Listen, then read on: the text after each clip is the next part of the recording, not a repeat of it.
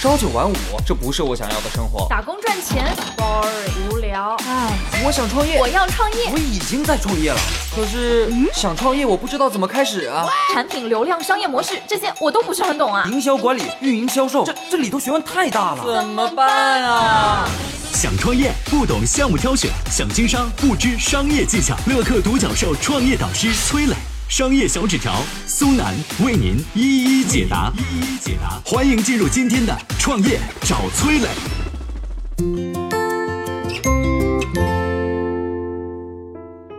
你听过一周只卖一本书的书店吗？日本的森冈书店为什么能凭借一周一册的营销模式，把传统书店的生意做得这么好？日本最受欢迎的鸟屋书店又为何在开业一年多就被评为世界二十大最美书店？他们是怎么做到的呢？有请崔磊，有请崔磊。在日本银座呢，有一家线下的实体书店，叫做森冈书店。这家书店很有意思啊，只有十五平米的书店，全部由店长森冈都行一个人策划设计。书店的内饰摆设特别简单，就一盏灯、一个柚子、一张桌子、一个老式柜台、一部电话、一种书、一个人，这就是你能看到的所有装饰。据说啊，这种设计风格让森冈书店获得了二零一六年的德国工业设计的大奖。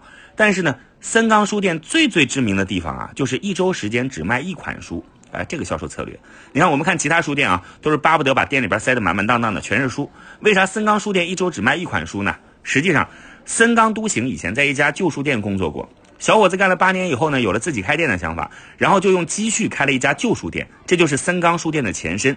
当时啊，那家书店大概五十多平，摆了两百多本书。大家都知道啊，图书的利润是很低的，你单纯卖书其实挣不了几个钱，再加上电子书和网络购物的冲击。其他书店都快倒闭了，怎么办呢？后来小伙就想啊，我能不能每周就卖一本书？因为他发现两个现象：一是大部分读者都不知道自己要什么书，走进书店挑挑拣拣，最后空手而去的人大有人在；二是呢，每天都有大量的新书出来，但是作品质量怎么样，读者是没法知道的。所以很多人千挑万选，最后还是买了一本烂书回去，那他下次就再也不会来了。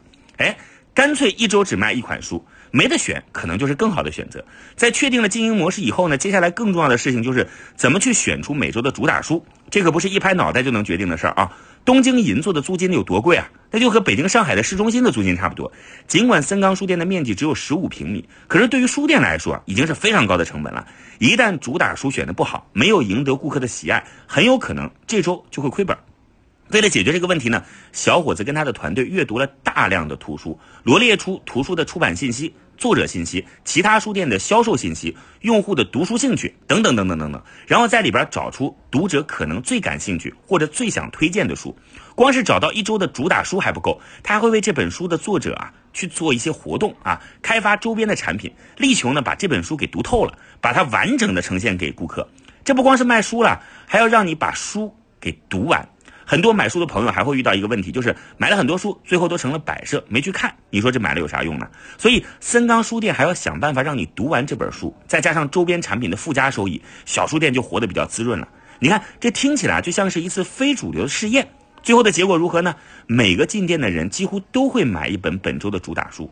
森冈书店到现在已经经营了十多年了，生意一直很好，很多全球慕名而来的游客啊都要到这儿来打卡。所以啊。有时候给顾客太多的选择，不见得是好事儿。你应该站在顾客的角度，帮他去精挑细选，减少顾客的决策成本。创业者要仔细倾听顾客的声音，从这些声音当中找到客户真正需要的点，然后着手解决，这才是你赢得顾客认可的最佳方法。森冈书店就是花大精力、长时间去做一件事儿，精挑细选每一本书，帮助顾客把书读透，真正解决顾客的问题，这才成了世界上最小而且最有名的书店。嗨，大家好，我是崔磊。下拉手机屏幕，在节目简介里有我的个人微信号。朋友圈我会分享创业思考、商业观察，以及和支付宝、抖音等巨头合作的创业好项目，欢迎您来交流。我们的创业平台乐客独角兽已经汇聚了三万多名各行各业的创业者，欢迎您来寻找资源。有请商业小纸条，请商业小纸条。崔老师谈到了森港书店，有意思。我这边来说一说日本的另外一家书店。很有名气，它号称是日本最受欢迎的书店，叫鸟屋书店。这是一家创建于八十年代的实体书店，在日本开了一千四百家分店，全日本有百分之五十以上的人都是这家书店的会员啊。哎，你看这日本人还挺爱读书的哈。这为什么说别的书店这个都比较亏呢？啊，这鸟屋书店能活得很滋润呢？咱们来说说关于鸟屋书店的几个事儿。首先，鸟屋书店做的是老年人的生意。哎，如果你对日本有所了解的话，那知道跟日本这个国家绑定的关键词叫什么？老龄化，是吧？说现在六十岁以上的人群占了日本消费市场的一半以上。面对这样的一个实际情况，那么做什么样的生意好呢？当然，老年人生意了。你你这事儿放在咱们这儿啊，很多这个小鸡贼说，哎，我这么多老年人，我卖保健品，哈，老年人都怕死啊，我坑他们，我骗他们啊，是吧？容易往这方向走。哈，但那日本开书店的人想的不一样啊，他们就想着说，这群退休后的老头子啊、老奶奶啊，是上世纪六十年代中期日本经济腾飞时候的那一批人啊。当时他们那个时候是年轻人，不过老了，对吧？那么这群人当时在经济腾飞那个年代，他们不仅懂得享受生活，而且在经济腾飞那个时候还积累了一些财富。这这这都是阔老头、阔老太，是吧？那他们其实是日本最有钱的阶层。这最有钱的阶层呢，现在又退休。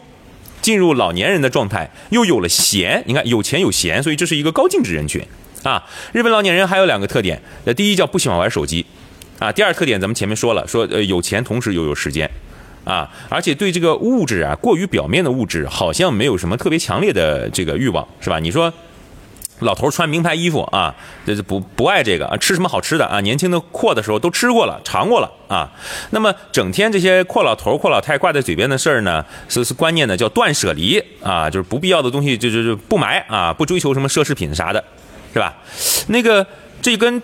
中国年轻人现在说的这个佛系有点相通，不过现在中国年轻人的佛系呢，呃，结果看上去是相通，但其实很多年轻人是因为穷，对吧？哈，人家是呃买过用过，所以现在不再需要追求那样的奢侈啊。这中国很多年轻人是穷啊，追不起，所以不追。哈，看上去一样，其实很大不同。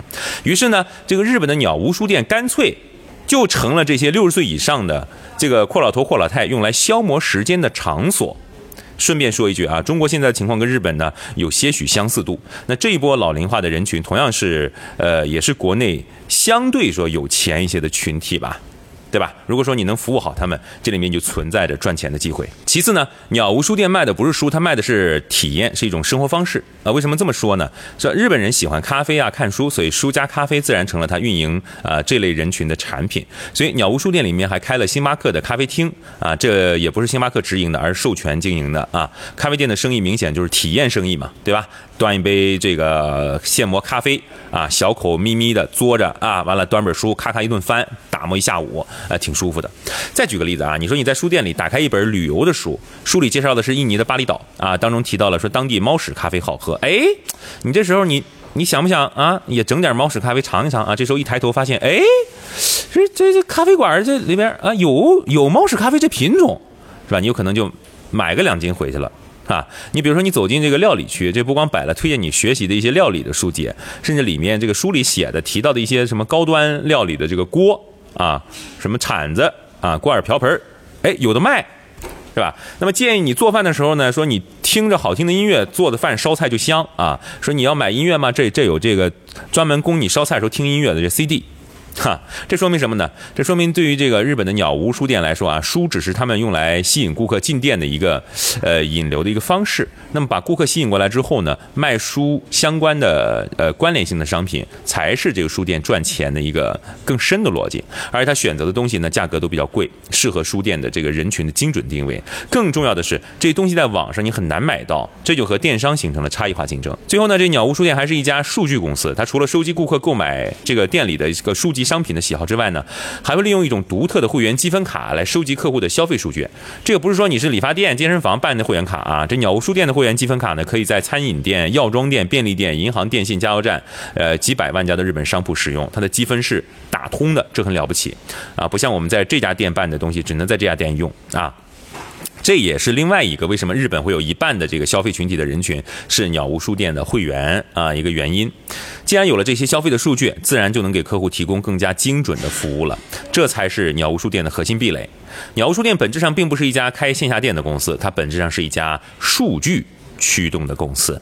总结一下，鸟屋书店卖的不光是书，而是一种体验，由体验方式引进客人，然后持续开发客户的价值，通过数据和策划能力，把书中的内容和商品的摆设营造结合在一起，提供的商品还是网上几乎买不到的，充分发挥实体店的优势。这也是为什么其他的书店往往关停倒闭，但是鸟屋活得很滋润。如果您是做线下门店的生意的，我想鸟屋书店这种呃一些经验能够给你带来些许的启发。我曾经呢跟很多创业者沟通过，发现创业者最大的痛点就是缺少资源、缺少链接。于是呢，我们创立了创业者社群“乐客独角兽”，现在啊已经有三万多人了。有人在这找到了创业机会，找到了客户、渠道商、投资人。下拉手机屏幕，在节目简介里边有我的个人微信号，我在社群等你。